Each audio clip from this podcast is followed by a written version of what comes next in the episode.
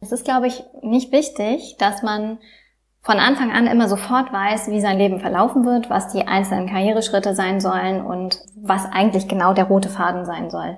Es ist auch okay, wenn berufliche Abschnitte auch mal nur für den Abschnitt okay sind. Also solange man in diesem Abschnitt glücklich ist und äh, sich erfüllt betätigen kann, ist das nicht verloren, wenn man das dann aufgibt, sondern man sagt, gut, das war eine Etappe.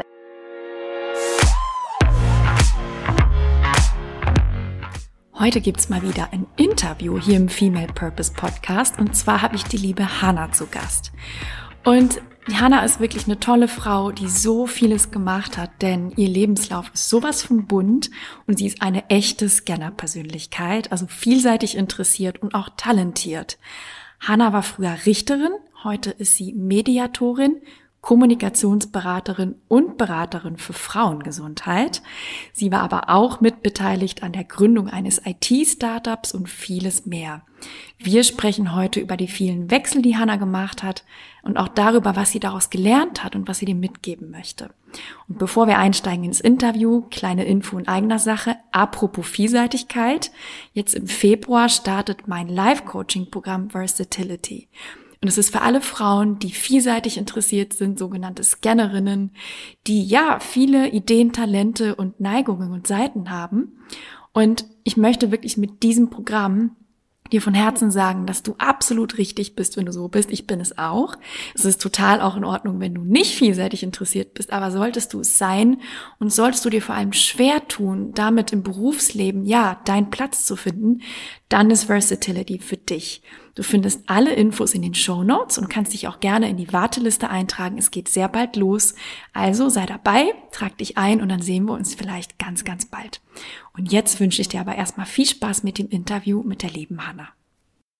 Schön, dass du da bist, liebe Hanna, hier bei mir im Podcast. Wir haben ja schon länger drüber gesprochen und jetzt ist es soweit. Und bevor wir einsteigen ins Gespräch, erzähl doch mal den Hörerinnen und Hörern, wer ist Hanna in a nutshell? Ja, danke, dass du mich hier eingeladen hast. Ich freue mich auch super, bei dir im Podcast zu sein, weil ich den nämlich sehr, sehr, sehr gespannt immer verfolge. Ja, also ich bin Hanna und ich bin Mediatorin und Beraterin für Kommunikation, äh, das Ganze für Unternehmen. Und dazu bin ich auch noch Beraterin für Frauengesundheit. Das ist nämlich meine große Leidenschaft.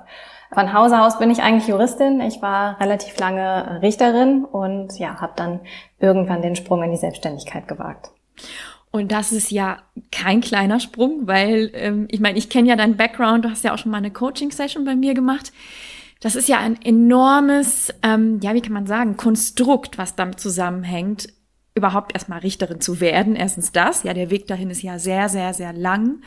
Und dann aber auch sich da aus diesem, ja, aus diesem Konstrukt zu befreien. Magst du uns da mal reinholen? Wie kam es dazu, dass du das gemacht hast? Mhm, sehr gerne. Also erstmal war das sowieso ein Beruf, den ich unfassbar gerne ausgeübt habe. Also das, damit muss ich auf jeden Fall anfangen. Ich hab, ähm, war sieben Jahre lang Richterin. Der Weg dahin war lang. Ja, es ist ähm, Studium, äh, erstes Examen. Bei mir kam noch eine Promotion dazwischen, zweites Examen und dann eben äh, Richterin. Und also dieser Beruf war deshalb großartig, weil ich mit hochintelligenten Menschen zusammenarbeiten durfte. Ich hatte ganz, ganz tolle Möglichkeiten. Ich hatte ganz viele Chancen, die mir eingeräumt worden sind. Ich durfte am Bundesverfassungsgericht arbeiten. Ähm, die Aufgabe, die ich da erfüllt habe, hatte für mich einen sehr, sehr großen Sinn. Also es wäre sehr sinnstiftend und natürlich war das ein sehr sicherer Beruf. Ich habe aber relativ ja, über eine sehr lange Zeit hinweg mir dann immer mehr Fragen gestellt, ist das eigentlich das Richtige für mich? Denn ich habe gemerkt, dass meine Kollegen völlig begeistert waren von ihrem Beruf und mir auch dann so Dinge erzählt haben wie, ja, heute beim Joggen, da ist mir die Idee gekommen, wie, wie ich den Fall lösen könnte. wow. Und äh, ich dachte mir immer, nee, also beim Joggen denke ich an andere Sachen und irgendwie gar nicht mehr an Jura. Und ich habe mich die ganze Zeit gefragt, was stimmt mit mir eigentlich nicht? Warum denke ich oder warum, warum kommen so Zweifel in mir auf? Ja, und das hat mich relativ lange begleitet, denn wie gesagt, ich habe ja beschrieben, es war ein toller Beruf, ich war extrem gut darin, er hat mir auch Freude gemacht. Aber mir hat etwas gefehlt. Also mir hat gefehlt, dass ich auch andere Seiten von mir ausleben kann, andere Interessen, ähm, vielleicht auch andere Talente und Fähigkeiten ausspielen kann. Ähm, und ja, das hat dann so, ich sag mal, Stückchen für Stückchen dazu geführt, dass ich mich dann äh, dazu entschieden habe, diesen Beruf zu verlassen, was wie gesagt nicht einfach war. Und erzähl doch mal uns allen, weil klar, ich weiß es jetzt, aber die anderen ja nicht. Warum ist es so schwer, diesen Beruf zu verlassen? Was, womit hängt das zusammen genau? Also erstmal würde ich sagen, dass die juristische Ausbildung einen äh, sehr stark daran kettet, bestimmte ja, ich sag mal, Leistungen zu erbringen oder Zertifikate, ähm, Befähigungen zu nachzuweisen, um etwas ausüben zu können. Das heißt, man studiert ewig lange, man macht ein Referendariat, man gibt sich wirklich wahnsinnig viel Mühe und das macht man ja auch nicht alles aus Spaß, sondern weil man davon überzeugt ist. Also ich war zum Beispiel wahnsinnig überzeugt davon, dass ich mit diesem Beruf gesellschaftliche Veränderungen gestalten kann und meinen Gerechtigkeitssinn ausleben kann, anderen Menschen helfen kann, mit Sprache umgehen kann. Das war für mich alles ganz, ganz wichtig. Und ja, so wird man dann ja auch sozialisiert. Also dieser Ausbildungsweg ist sehr lang, natürlich dann auch in dem Beruf selbst, dass man eben weiß, okay, ich habe sehr viel Ausbildung da reingesteckt und ja, das möchte ich dann eben auch ausüben mir war auch klar, dass ich zum Beispiel auch, naja, eine, eine höhere Aufgabe habe und jetzt nicht einfach sagen kann, ach, das ist ein Job wie jeder andere, ist egal, dann, dann gehe ich halt, sondern ich habe mich ja auch, ja, ich war halt mit Haut und Haaren Richterin und dann habe ich mich natürlich gefragt, warum sollte ich das denn jetzt eigentlich aufgeben und ja, lasse ich ein Stück weit meine eigentliche Aufgabe hier zurück. Und deswegen war das relativ schwer und natürlich eben auch die positiven Anteile des Jobs darf man ja auch nicht vergessen. Ne? Also die halten einen ja dann auch an der Stelle, wo man ist. Und was sind denn diese positiven Anteile? Also jetzt mal rein von den Rahmenbedingungen her, erzähl doch mal. Also als ähm, Richter ist man unabhängig, äh, das ist sogar in der Verfassung äh, gewährleistet und das gibt einem natürlich auch ähm, viele Möglichkeiten der Gestaltung seines beruflichen Alltags. Also ich war am Verwaltungsgericht, da arbeitet man in Kammern, das heißt, da sitzt man mit mindestens drei Berufsrichtern in einer Kammer. Natürlich muss man sich mit denen auch abstimmen, aber man hat wirklich sehr, sehr viel ähm, Freiheit, seine Leistung zu erbringen. Das heißt jetzt nicht, dass man irgendwie sagt, auch ich arbeite nur mittwochs oder so, das natürlich nicht. Aber äh, ja, es gibt eben sehr viel Gestaltungsmöglichkeiten im täglichen Ablauf. Das ist nicht mit Stempeln und man, man hat morgens um 8 Uhr da zu sein. Auch was die inhaltliche Gestaltung angeht. Natürlich im Kammersystem entscheidet man mit den, äh, mit den anderen äh, Richtern, Berufsrichtern und dann äh, ehrenamtlichen Richtern. Aber man hat natürlich in der, im Rahmen des Gesetzes äh, Möglichkeiten, bestimmte Auslegungen vorzunehmen. Und das ist schon ein ordentliches Stück Freiheit, dass man, ich würde jetzt mal sagen, bei Juristen selten findet, weil die meisten werden ja wahrscheinlich Anwälte oder sind anderweitig im Staatsdienst. Ähm, ja, natürlich gibt es auch einige, die irgendwie Quereinsteiger sind und dann vielleicht andere Freiheiten genießen oder Unternehmer werden. Das, das natürlich auch. Aber dieser Freiheitsaspekt ist schon ein sehr, sehr besonderer. Und klar, Freiheit und Sicherheit sind erstaunlicherweise sehr stark miteinander gepaart in diesem Beruf. Wie gesagt, ähm, als Richter ist man dann, wenn man auf Lebenszeit, also man ist nicht verbeamtet, aber man ist auf Lebenszeit ernannt, wenn man dann äh, die Probezeit überstanden hat. Und ja, dann ist man relativ unkündbar, würde ich jetzt mal sagen. Ähm, außer man stiehlt den, ähm, ja, diesen berühmten goldenen Löffel. Äh, ja, und man kann sich eben auch in verschiedenen Kammern mit verschiedenen Gebieten auseinandersetzen. Es ist schon sehr, sehr ähm, vielfältig in, im Bereich des Juristischen, aber eben, und das war eben in meinem Fall so, wenn man noch viele andere Interessen hat, dann, dann kippt irgendwann so ein bisschen die Waage in eine Richtung. Das heißt, du sagst, es war vielfältig, aber nicht vielfältig genug für dich.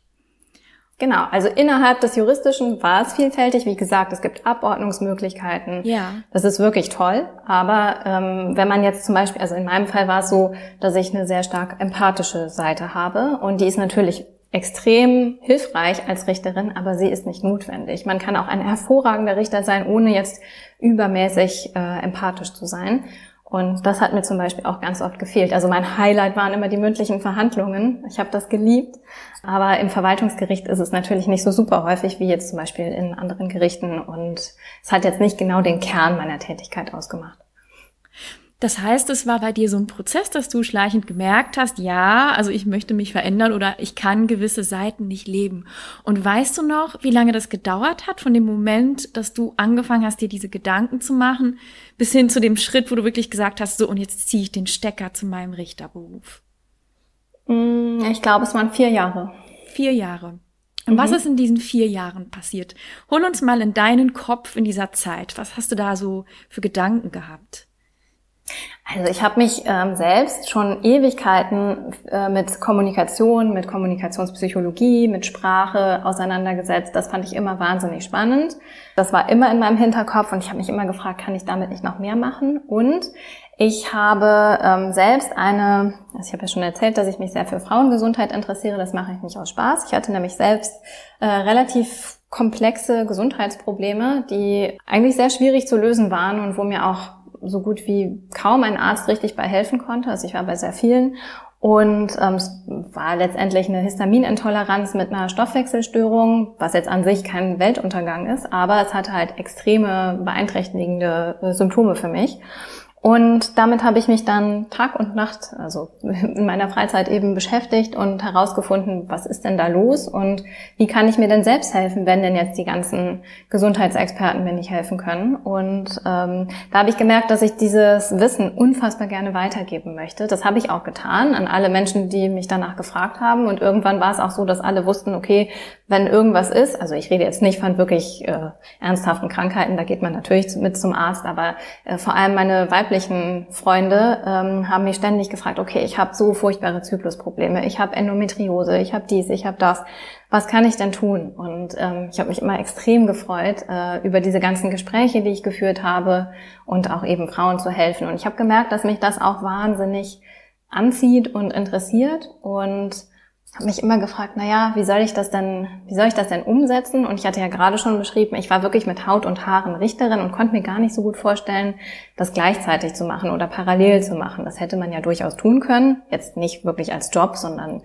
ich sag mal hobbymäßig, aber ich dachte mir, nee, das ist, das passt irgendwie nicht. Und ja, so ist dann dieser Gedanke gereift, okay, ich möchte auch gerne noch irgendwas machen, wo es mehr, wo der Alltag irgendwie bunter ist, wo es, wo es, wo jeder Tag irgendwie anders aussieht und so. Und das ist dann so über die Jahre, hat sich das in meinem Gehirn festgebissen.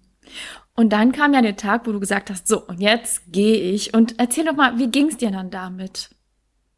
Zu dem oh ja, ich hatte erstmal ein furchtbar schlechtes Gewissen, weil ich natürlich auch ähm, meine Kollegen, äh, ja jetzt, ich meine, natürlich jeder Mensch ist ersetzbar, keine Frage, aber es kam für meine Kollegen völlig aus dem Nichts und das hat mir auch wahnsinnig leid getan weil ich die jetzt nicht die ganze Zeit in meinen Gedankenkarussell einladen konnte. Das wäre, glaube ich, auch ein bisschen kontraproduktiv für alle gewesen. Und ähm, ich bin auch ein Mensch ganz oder gar nicht, äh, der so tickt. Und dann habe ich mich eben dafür entschieden, das jetzt einfach für mich mit mir selber auszumachen habe dann alle darüber unterrichtet, die darüber unterrichtet werden mussten und ja, hatte erstmal ein richtig schlechtes Gewissen, muss ich zugeben. War aber auch gleichermaßen sehr glücklich und befreit, äh, jetzt was Neues zu starten. Und interessanterweise bin ich gar nicht mit dem gestartet, was ich ähm, jetzt beschrieben habe, sondern ich habe sogar noch was ganz anderes gemacht. Ich habe nämlich mit zwei Mitgründern ein Startup gegründet, ein Tech-Startup, was ja jetzt irgendwie so gar nicht eigentlich in die Kategorie fällt. Und dementsprechend haben mich auch alle irgendwie mit großen Augen angeschaut, was, was das jetzt ist. Aber äh, ja, das, das war so ein bisschen der Hintergrund und ich hatte wirklich so ein lachendes und ein weinendes Auge, weil ich ja, mich ein bisschen schlecht gefühlt habe und auch Schönes zurückgelassen habe, aber gleichzeitig auch mich auf das Neue gefreut habe und die neuen Aufgaben, Herausforderungen und vor allem das ständige Lernen. Das liebe ich wirklich unglaublich und das konnte ich da von Tag eins an natürlich tun, weil ich hatte ja erstmal gar keine Ahnung und also ich hatte davor natürlich noch kein Startup gegründet. Und ja, das war dann auf jeden Fall sehr, sehr spannend. Das glaube ich dir. Das ist ja auch ein sehr, sehr starker Kontrast. Aber ich würde gerne noch mal einen Schritt zurückgehen und würde dich gerne fragen, wie hat denn dein Umfeld damals reagiert? Das würde mich total interessieren. Als du verkündet hast, so, jetzt lege ich den Schalter um und mache was ganz anderes. Mhm. Es war gemischt. Äh, also es gab natürlich Leute, die das, die auch meinen Struggle im Kopf schon kannten. Das sind natürlich die Menschen, die mir am nächsten standen.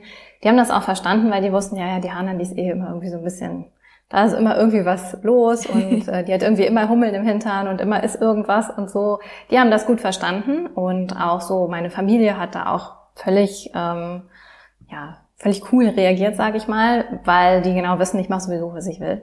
Und äh, da jetzt zu sagen, nee, warum machst du das denn? Also die wissen schon, dass ich mir da auch sehr, sehr viele Gedanken zugemacht habe zum Thema, okay, Sicherheit und wie geht man jetzt damit um? Und ich mache grundsätzlich nichts kopflos. Ich sag mal, im beruflichen Kontext konnten das natürlich sehr viele Leute nicht verstehen, weil sie sich ja auch gar nicht für sowas interessieren persönlich. Also weil sie ja schon ihre Berufung, ihren Beruf, ihr ja ihr perfektes Umfeld gefunden haben. Und dann ist es ja auch völlig nachvollziehbar, dass man sagt, okay, was ist das jetzt für eine Schnapsidee? Und ja, also natürlich hat mir jetzt keiner was Böses gesagt, aber man sah schon durchaus äh, Skepsis äh, in den Augen der Leute, die das vielleicht nicht so ganz verstehen konnten. ist ja auch nachvollziehbar, muss ich sagen. Und mir hat jetzt keiner irgendwie Steine in den Weg gelegt, überhaupt nicht. Ähm, und ja, also das, ich war ja in mir selber schon total sicher, was ich da mache. Und deswegen war das mit dem Umfeld für mich nicht so ganz ähm, ausschlaggebend.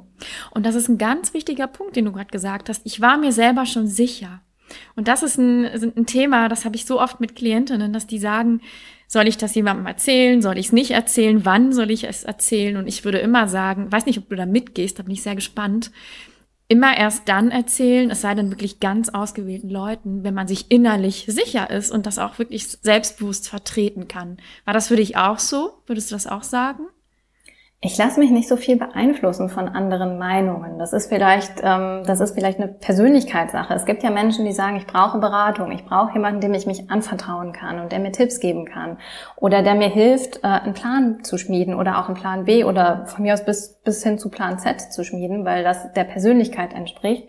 Ich glaube, da braucht jeder so sein sein besonderes Rezept für die Situation und wenn man relativ, also ich bin ein extrem unabhängiger Mensch und ähm, mir können auch 15.000 Menschen sagen, nee, das ist Schwachsinn. Wenn ich davon überzeugt bin, dass ich das gut finde, dann mache ich es trotzdem. Das gilt aber sicherlich nicht für jeden Menschen und ich würde mich, also sagen wir mal so, wenn man merkt, man lässt sich von jemandem rausquatschen, dann ist man ja sowieso noch nicht so weit. Aber manchen hilft es eben, sich auszutauschen. Also ich glaube, da, da gibt es irgendwie von bis alles Mögliche. Gibt es auch, das stimmt. Aber wie kommt es denn, dass du so sicher bist in deinen Entscheidungen? Woher kommt das, dieses Vertrauen? Also das Vertrauen kann man natürlich auch in Anführungszeichen setzen, denn es ist nicht so, dass ich jeden Tag völlig sicher durch die Welt laufe und sage, ja, das ist das Genialste, was ich hier äh, jemals hätte machen können.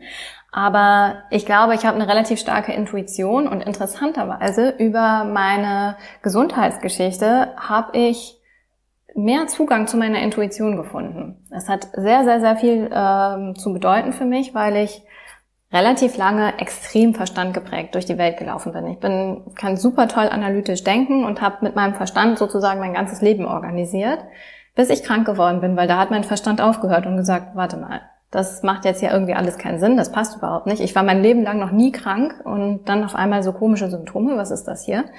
Und da war ich dann auf einmal ja so ein bisschen darauf zurückgeworfen, auch mal mehr auf meinen Körper, auf meine Intuition zu hören und habe gemerkt, dass ich eigentlich schon immer eine starke Intuition hatte, aber eigentlich die nie so richtig genutzt habe. Und in diesen Entscheidungen habe ich eben gemerkt, ja, die Intuition, die, die führt mich einfach dahin. Und das war das, was mir Sicherheit gegeben hat. Und wie hast du das genau gemacht? Also wie hast du gelernt, mehr auf deine Intuition zu hören?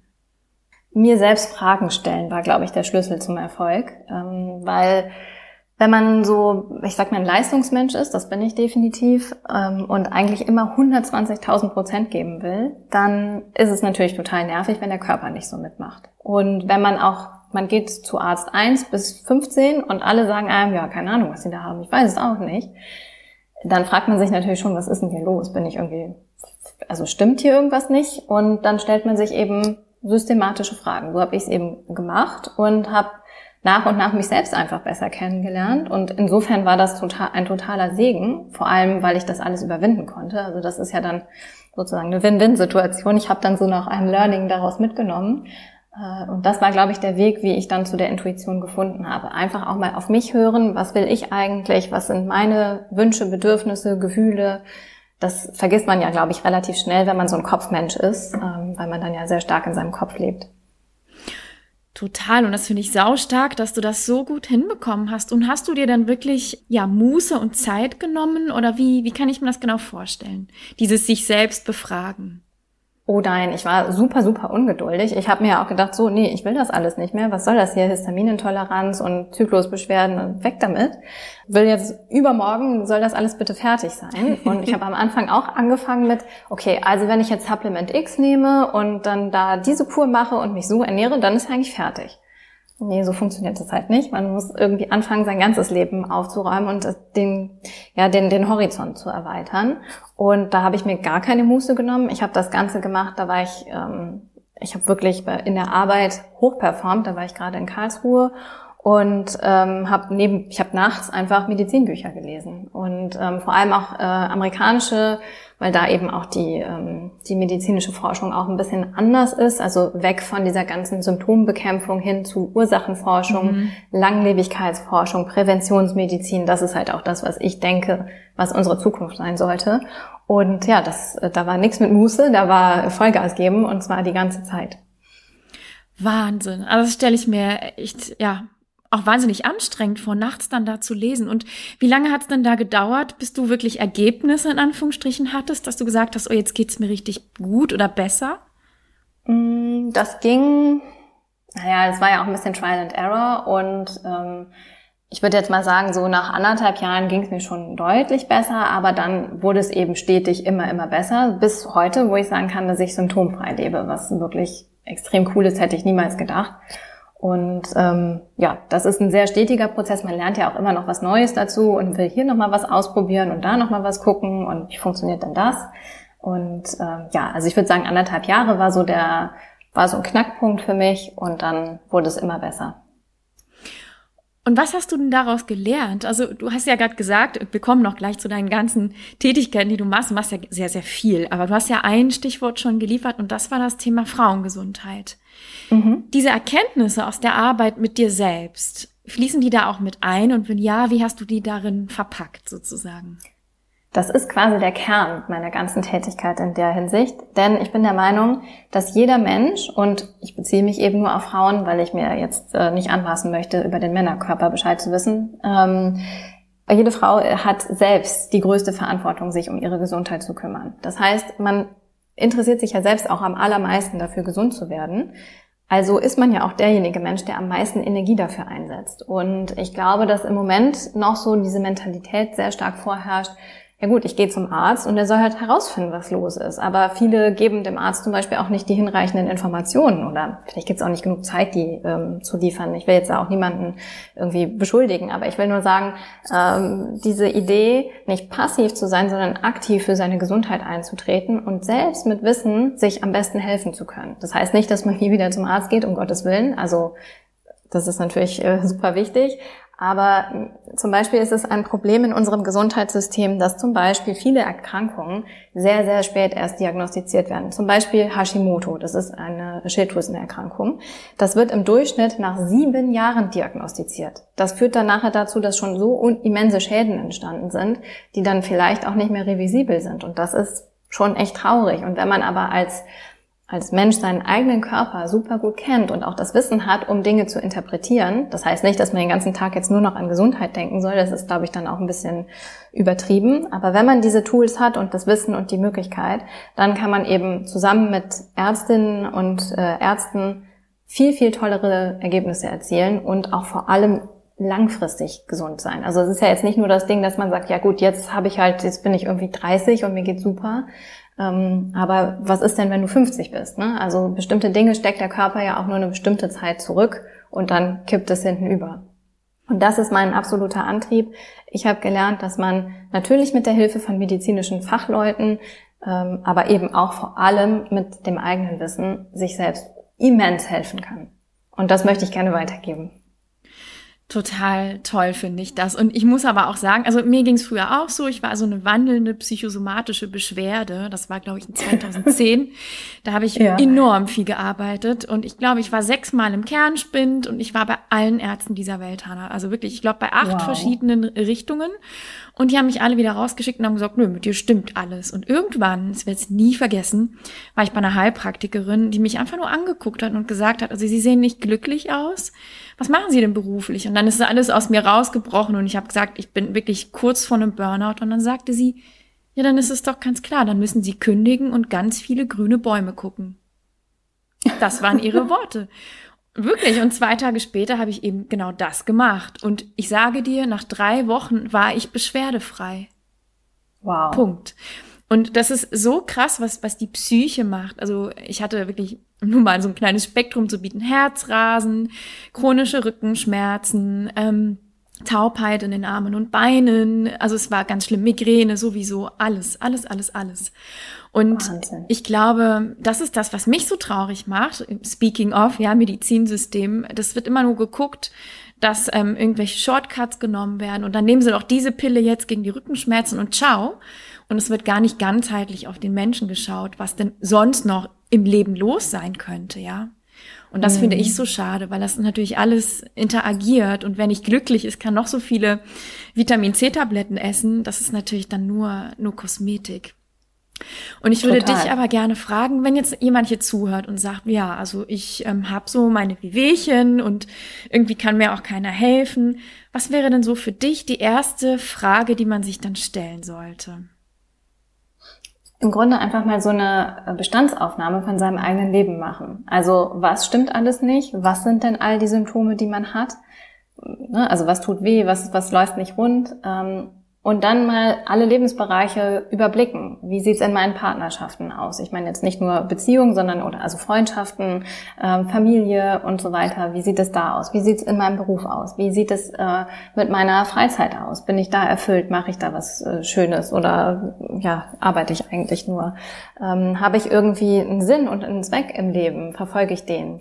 Also das ist jetzt eher so, das zielt auf das ähm, ab, was du auch gerade genannt hast, nämlich dieses Thema läuft dein Leben eigentlich rund oder ist es das, das Leben, was du leben möchtest? Und dann geht es natürlich daran, ähm, weil keiner kann jetzt, also ich glaube, dein Beispiel ist sehr extrem. Das ja. gilt jetzt nicht für alle. Und ich glaube, nicht jeder ist auch so mutig, das dann auch direkt zu machen, weil auch, ich würde jetzt auch mal sagen, Heilpraktiker findet jetzt nicht jeder super, was ich jetzt nicht äh, unterstreichen möchte, aber es ist einfach so, nicht jeder würde jetzt sagen, ah stimmt, okay, die hat gesagt, ich bin nicht, nicht so ganz glücklich, ich glaube, ich kündige jetzt mal und dann äh, werde ich mir ein paar äh, grüne Bäume angucken.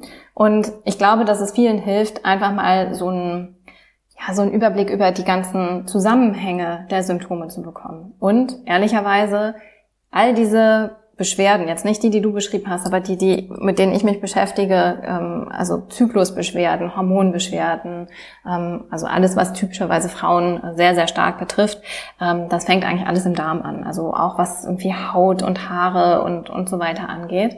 Und das ist eigentlich immer der Startpunkt. Aber ich glaube, wichtig ist es im ersten Schritt, sich erstmal einen Überblick zu verschaffen, was läuft mit meinem Körper nicht rund und was läuft in meinem Leben insgesamt nicht rund. Und das hilft schon mal enorm weiter. Das finde ich auch. Also wirklich ganzheitlich, das, das zu betrachten. Ne? Und ich würde genau. dir recht geben, nicht jeder sagt, ja, ich werde jetzt kündigen und, und, und gucke grüne Bäume, auf keinen Fall. Aber ich glaube, ich hatte damals wirklich keine Wahl mehr, weil es mir einfach schon so, mm. so, so schlecht ging. Und ich glaube, das ist, das ist dann so der Tipping Point gewesen, wo ich dann gesagt habe, gut, was habe ich zu verlieren? Also entweder ich habe einen Burnout und äh, mein Rücken ist Schrott oder ich, ich gucke mal, dass ich mich auf ein neues Fundament stelle. Aber mal angenommen, jemand kommt jetzt zu dir und sagt, liebe Hanna, bitte hilf mir. Was, was kann sie denn bei dir buchen oder, oder wie, wie begleitest du denn Frauen zum Thema Frauengesundheit? Mhm. Also bei mir geht es darum, dass ich eine Frau dabei begleite, so ein bisschen gesundheitsselektiv zu sein. Denn, was du gerade auch beschrieben hast, wenn du zu Ärzten gehst, berechtigterweise haben die jetzt nicht drei Stunden Zeit, dich nur mit dir, sich nur mit dir zu beschäftigen, selbst wenn du Privatpatient bist, auch dann nicht. Ähm, und das heißt, so die richtig tiefe Forschung kann man sowieso nur selbst ähm, vornehmen und das dann eventuell dem Arzt präsentieren oder auch selbst irgendwelche Entscheidungen treffen, die jetzt nicht super marginal sind, sowas wie ich, äh, weiß ich nicht, ich esse jetzt nichts mehr oder so. Aber dass man eben einen Überblick sich verschafft und wirklich Gesundheitsdetektiv spielt und überlegt, was könnte denn jetzt ein sinnvoller nächster Schritt sein. Also im Grunde sowas wie, es gibt ja in Krankenhäusern Gesundheitsmanager, aber leider gibt es keine Gesundheitsmanager für Privatpersonen. Das wäre super hilfreich, weil mittlerweile die Hausärzte nicht mehr leisten können, wirklich so dieses, ähm, ja, so die Spinne im Netz zu sein und alle Informationen zusammenzuhalten. Das ist natürlich grundsätzlich die Idee, aber die sind natürlich auch alles völlig überlastet und haben auch nur eine begrenzte Zeit, das mit jedem Patienten dann äh, durchzuführen. Und deswegen ist es wichtig, dass die Informationen bei einem selbst total zusammenlaufen. Deswegen gibt es bei mir eben die Unterstützung darin, wie kann ich denn meine Gesundheit jetzt aufräumen und wo kann ich anfangen, was sind die ersten Schritte und ja, was gibt es für Möglichkeiten. Und ganz wichtig ist auch noch, dass ich ähm, vermitteln möchte, dass Frauen nicht komisch sind. Also so nach dem Motto, die Hormone spielen verrückt oder ja, ja, der Zyklus ist komisch oder so. Das wird ja gerne immer so vermittelt. Und das ist einfach nicht der Fall, weil alle Dinge, die der Körper macht, haben einen Grund. Also der macht das ja nicht aus Spaß, sondern der Körper will einen immer beschützen und versucht immer den besten Weg äh, zu, zu wählen, um einen selbst sicher zu halten. Und das ist auch ganz, ganz wichtig, finde ich, dieser Ansatz. Und nicht zu sagen, ja gut, mein Körper kämpft die ganze Zeit gegen mich. Das ist Quatsch. Das macht der Körper natürlich nicht. Das wäre ja völlig kontraproduktiv. Das stimmt. Und ich glaube trotzdem aber, dass viele Menschen, also das, was du gerade beschreibst, das bedeutet ja auch, man darf so einen Forschergeist entwickeln. Ne? Das hast du gerade mhm. auch gesagt. Und, mhm. ähm, und wirklich interessiert sein am, am eigenen Körper, an der eigenen Gesundheit. Und ich glaube, also ich stelle fest, zum Beispiel auch bei mir im Freundeskreis, dass es wenig Frauen gibt, die sagen, ja, dann mache ich das jetzt, dann werde ich halt diese ganzen Termine machen oder ich werde halt die Bücher wälzen oder ich werde halt diese Blogs lesen, was auch immer es ist. Und um dir ein mhm. Beispiel zu geben, bei mir war es so, ich hatte vor, ich glaube, drei Jahren äh, extremen Haarausfall. Also wirklich ganz krass. Ich konnte die Haare so richtig abziehen. Und was habe ich gemacht? Genau das. Bin zu meiner Allgemeinmedizinerin gegangen, die dann gesagt hat, naja, gut, dann verschreibe ich dir Zinktabletten. Im Nachhinein eine absolute Vollkatastrophe, weil Zink verstoffwechselt Eisen. Und was mir gefehlt hat, war Eisen.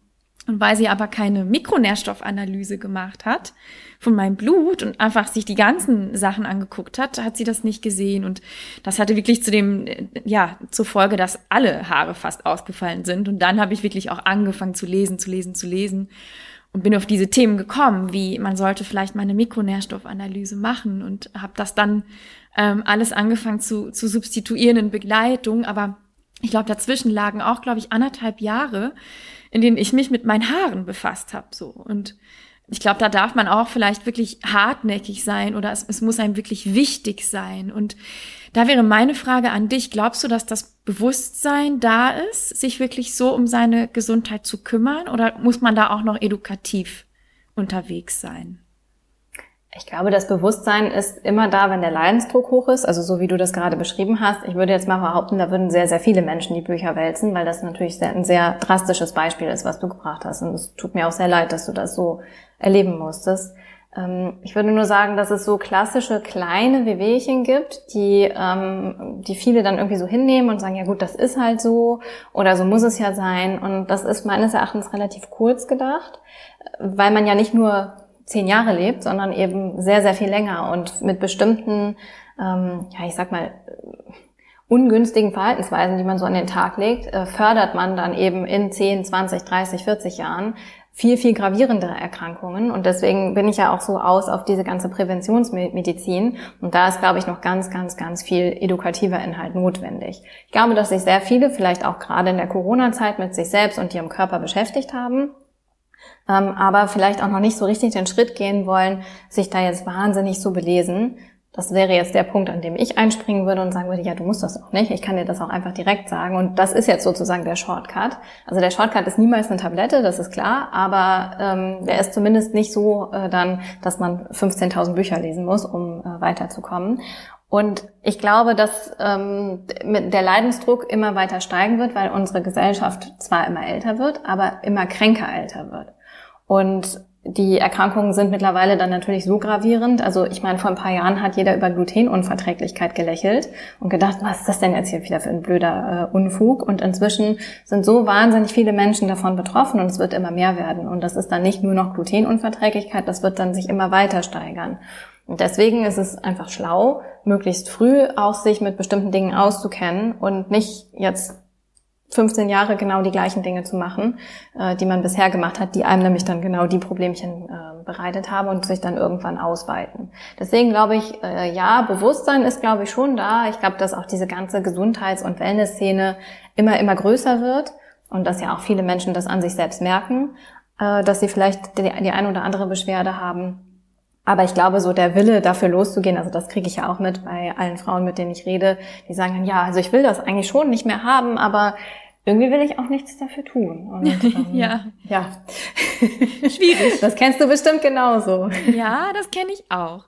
Aber ich würde gerne dich fragen, liebe Hanna, bevor wir zu den anderen schönen Dingen wechseln, die du auch machst. Was machst du denn für deine Gesundheit? Wie hältst du dich denn fit? Hm, das ist natürlich jetzt sehr individuell, berichte ich gerne, aber das hat jetzt natürlich, es ist jetzt nicht eine Blaupause für alle Menschen, denn Klar. das habe ich Ewigkeiten an meinem Körper getestet, erprobt. Also was ich mache ist, ich ernähre mich gesund, so wie jetzt ganz viele Menschen natürlich von sich behaupten würden, sich gesund zu ernähren, aber eben auf Basis von wissenschaftlichen Erkenntnissen, die, die ich aus Tests, also Blutentnahmen und so weiter äh, bei mir gewonnen habe. Ich mache intermittierendes Fasten schon seit vier Jahren. Ähm, das Ich hilft auch. mir hervorragend. Ach, du auch, Ja. schön. Mhm. Sehr cool. Auch schon so lange? Ja, total. Also ich, ich bin so viel wacher und habe so viel mehr Energie, seitdem ich das mache. Es ist Wahnsinn. Ja. Toll. Machst du dieses 16 zu 8 oder ja was? Genau. Mhm. Okay. Du auch? Sehr cool. Ja, ich mache äh, 18 zu 6, aber gut, das ist jetzt äh, gehüpft wie gesprungen. Äh, es gibt ja auch Menschen, die machen dann zum Beispiel einen Tag in der Woche komplett Fasten Mhm. und so. Ich glaube, das ist, äh, aber das kann ja jeder für sich individuell entscheiden. Also für mich war das auch ein totaler Gamechanger und hat mir total geholfen. Es ist aber wahnsinnig umstritten. Also das ist ein sehr komplexes Thema. Da gibt es auch sehr viele Kontraindikationen und das sollte auch nicht unbedingt jeder machen. Aber offensichtlich, zum Beispiel für dich klappt es, für mich klappt es. Und das kann man halt auch, ich sag mal, vorsichtig testen, ob das was für einen ist. Und ja, das ist zum Beispiel ein Element. Ich mache jeden Tag Sport. Früher habe ich krassen Leistungssport gemacht und habe, also Leistungssport in Anführungszeichen, ich war jetzt nicht in irgendwie in irgendwelchen Wettkämpfen involviert, aber ich habe wirklich sechs Tage die Woche sehr High-Intensity-Sport gemacht, Wow. äh, verschiedene Sportarten. Dann bin ich krank geworden, dann konnte ich das alles nicht mehr machen aufgrund der hormonellen Situation und habe dann für mich, was ich immer belächelt habe, Yoga und Pilates äh, entdeckt und habe heute einen, eine, einen besseren Muskeltonus, als ich damals hatte mit diesen ganzen Sportarten.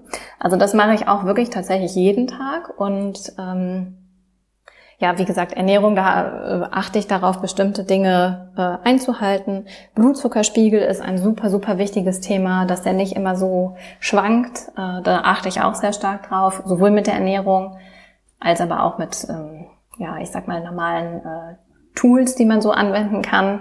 Ähm, also sowas wie zum Beispiel äh, spazieren gehen nach dem Essen oder sich bewegen nach dem Essen. Ist das Ähm, wirklich so gut? Mhm, ja. Ah, du kannst, wenn du so eine Viertelstunde nach dem Essen spazieren gehst, ist das tatsächlich ein Ding. Das kann man sogar messen. Ich habe im Moment auch witzigerweise habe ich so einen äh, konstanten Blutzucker-Monitor, äh, ähm, Monitor. den macht man sich so hinten an den Arm und das kann man da sozusagen minutiös begleiten, wie das funktioniert und das ist wirklich ein richtiger Gamechanger. Auch in welcher Reihenfolge du zum Beispiel deine Nahrungsmittel kon konsumierst. Also als erstes sollte man dann die Ballaststoffe essen, also dein Gemüse. Deswegen ist es super schlau, zum Beispiel einen Salat vor dem Essen zu essen.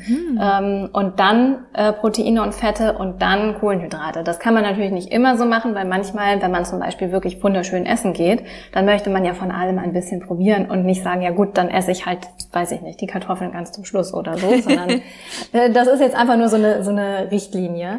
Was ich auch noch mache, ist ähm, also ganz krasses äh, Stressmanagement. Also dass man wirklich überlegt, okay, wann habe ich eigentlich welchen Stress und dass man eben bestimmte äh, ja, Rituale in seinen Alltag einbaut, wie man da wieder runterkommen kann oder dass man auch ein bestimmtes Morgenritual hat, ein bestimmtes Abendritual.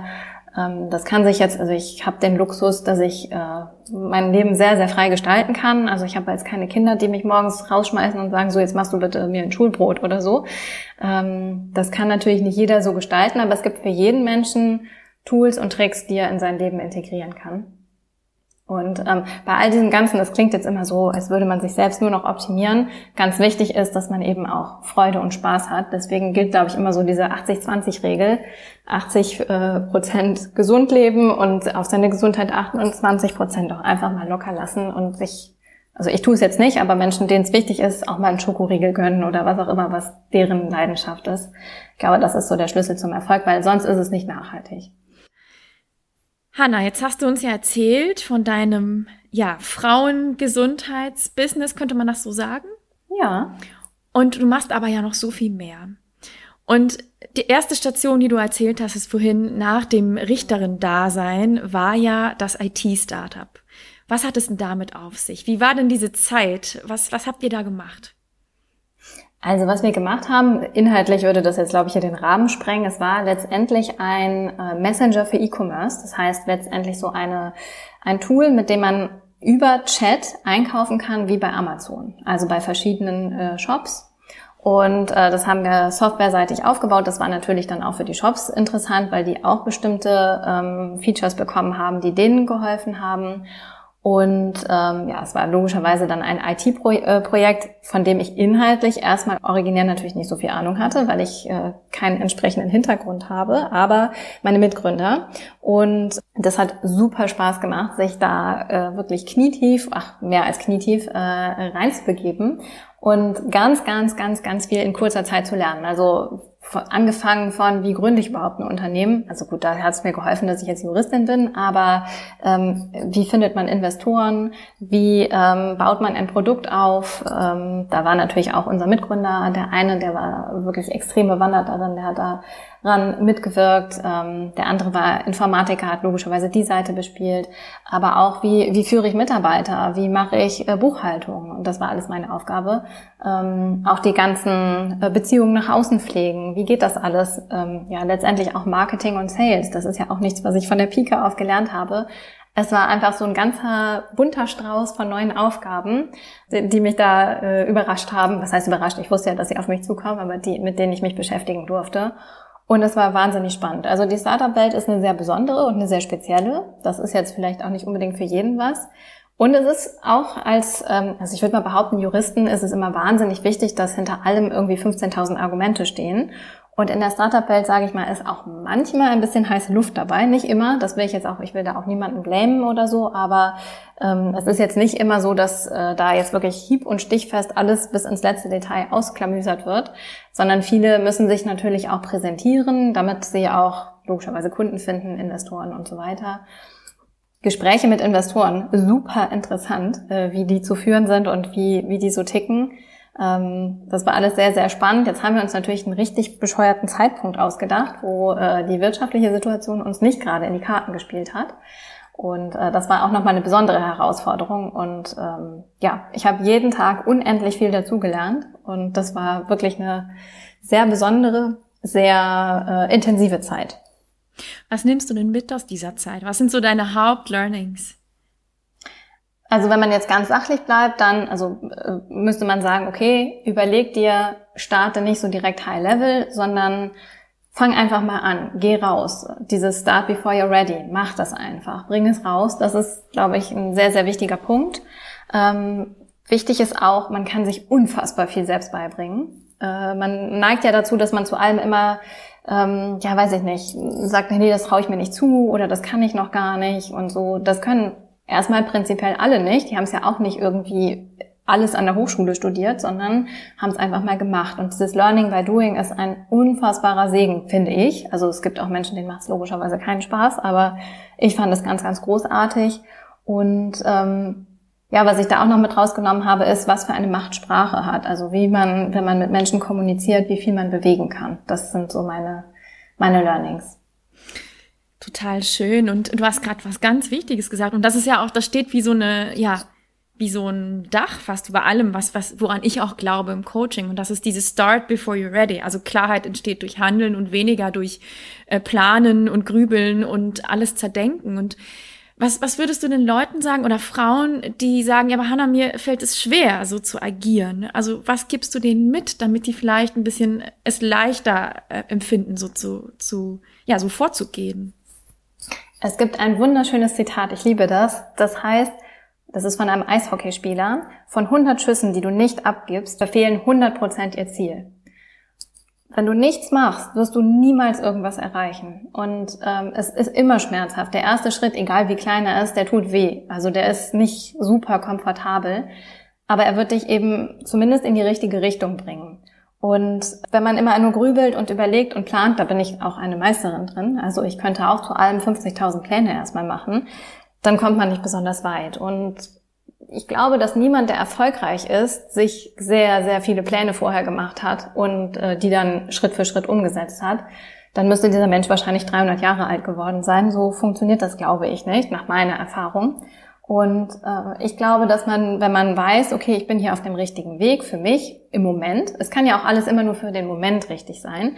Das heißt ja auch nicht, dass man eine Sache ausprobiert und sagt, gut, die muss es dann aber auch sein für in 100 Jahren, sondern man kann es ja auch sagen, okay, dann ist es vielleicht nach anderthalb Jahren, zwei Jahren, drei Jahren, wie auch immer vorbei. Aber ich habe es ausprobiert. Denn wichtig ist ja auch, ob man sich nachher vorwerfen möchte, oh, ich hätte das doch mal machen sollen. Das weiß man ja auch, dass die Menschen, das, was die Menschen am meisten bereuen, so am Ende ihres Lebens ist, Dinge, die sie nicht getan haben und nicht das, was sie getan haben. Total. Und deswegen glaube ich, dass man einfach losgehen sollte. Und auch wenn es schmerzhaft ist, nachher, wenn man den ersten Schritt gemacht hat und wenn er, wie gesagt, noch so klein war, merkt man, okay, so schlimm war das gar nicht. Die Welt ist ja gar nicht untergegangen und mir hat auch niemand, einen auf den Deckel gehauen.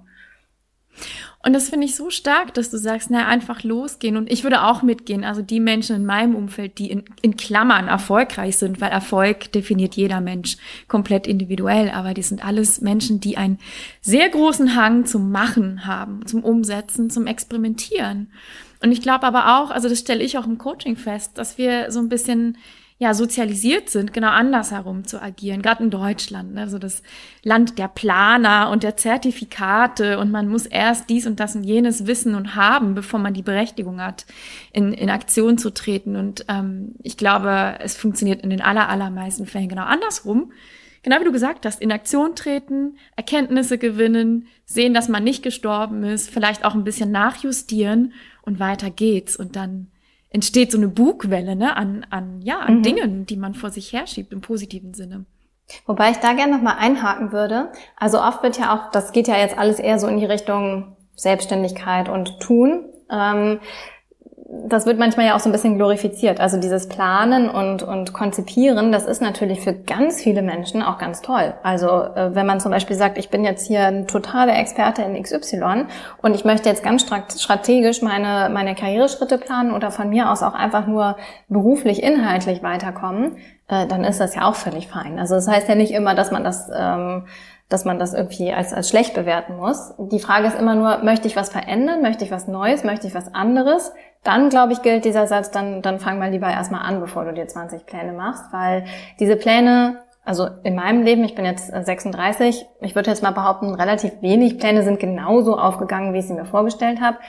Also natürlich die großen, ich habe studiert und wollte dann diesen Beruf ausüben, das hat jetzt schon geklappt, aber ähm, so diese kleinen Pläne, die man sich im Leben immer macht, mit ja, dann läuft das so, dann läuft das so, passiert ja doch nicht. Und deswegen ist das dann meistens verschwendete Zeit und einfach schade, weil man in der Zeit schon hätte loslaufen können. Absolut richtig. Und, und planen gibt ja ganz vielen Menschen auch Sicherheit, ja. Und ich möchte niemanden verbieten zu planen, um Gottes Willen.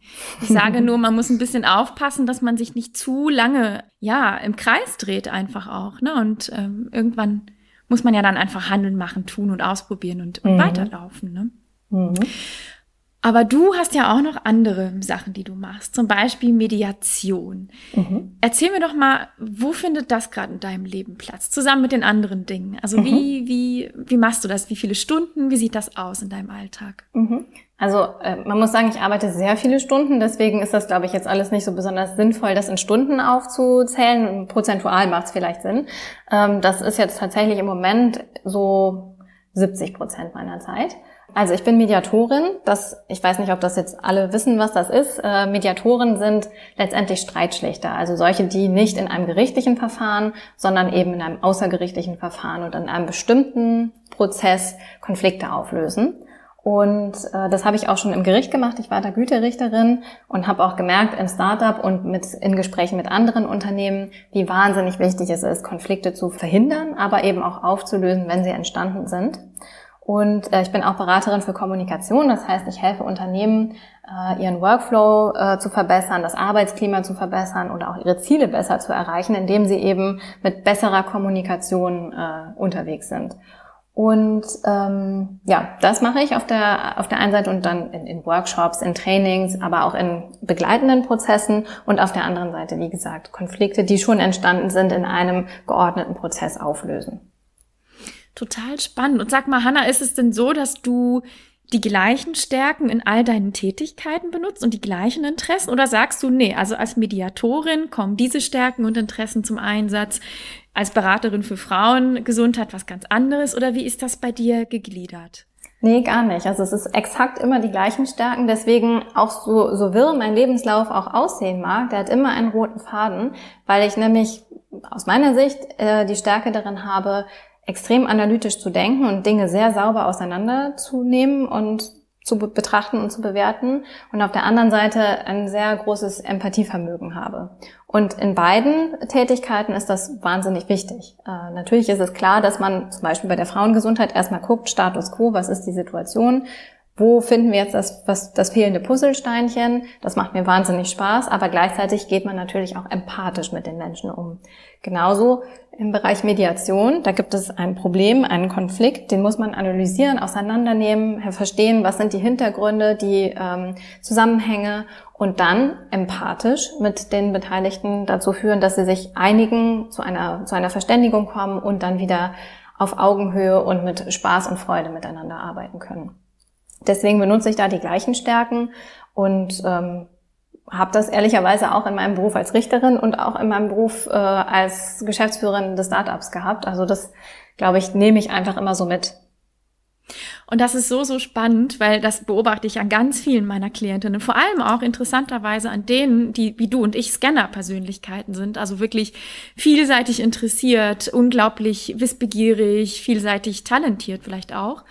Und ganz, ganz oft landen wir bei den gleichen Stärken und Interessen, die sich wirklich wie so ein Muster durch alles durchziehen, was man gemacht hat. Bei mir ist es auch nicht anders. Es ist genau so. Und deswegen finde ich das ganz, ganz spannend, dass man sich da ja ganz oft drin wiederfindet dann doch. Obwohl man von außen gesehen hat, vielleicht ganz unterschiedliche Dinge macht. Was sind denn deine Stärken, die sich bei dir so durchziehen?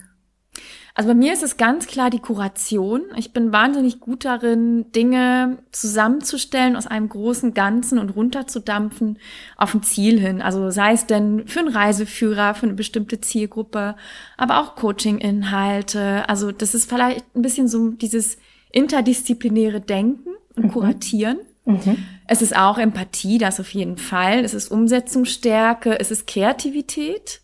Also ich bin eine, äh, ich glaube, wir sind alle kreativ, jeder auf seine Art und Weise, aber ich bin, würde ich sagen, so ein bisschen so ein verrückter Künstler.